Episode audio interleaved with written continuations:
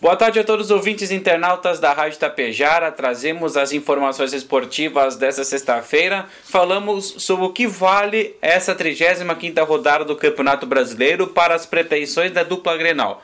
O Inter, que joga às seis e meia da tarde no domingo, no Beira-Rio em Porto Alegre, contra o Bragantino, é a busca por jogar totalmente fora as chances de rebaixamento do Inter neste ano de 2023. O Colorado soma 43 pontos na tabela do Brasileirão, está apenas dois da tradicional zona de corte e possivelmente vencendo o Bragantino, isso já tiraria qualquer possibilidade de cair para a Série B no ano que vem. A outra questão é o Inter fazer cinco, no mínimo 5 pontos nas próximas quatro partidas para garantir uma vaga na Sul-Americana no ano que vem, a única chance de disputar um torneio continental para a temporada de 2024. Então, é, vencer o Bragantino, espantar essa primeira impressão de rebaixamento para depois buscar essa sequência e confirmar classificação para a Sul-Americana de 2024. Já o Grêmio está pelo menos a uma vitória de garantir a sua vaga na Libertadores do ano que vem. Não é ainda a vaga direta na fase de grupos, mas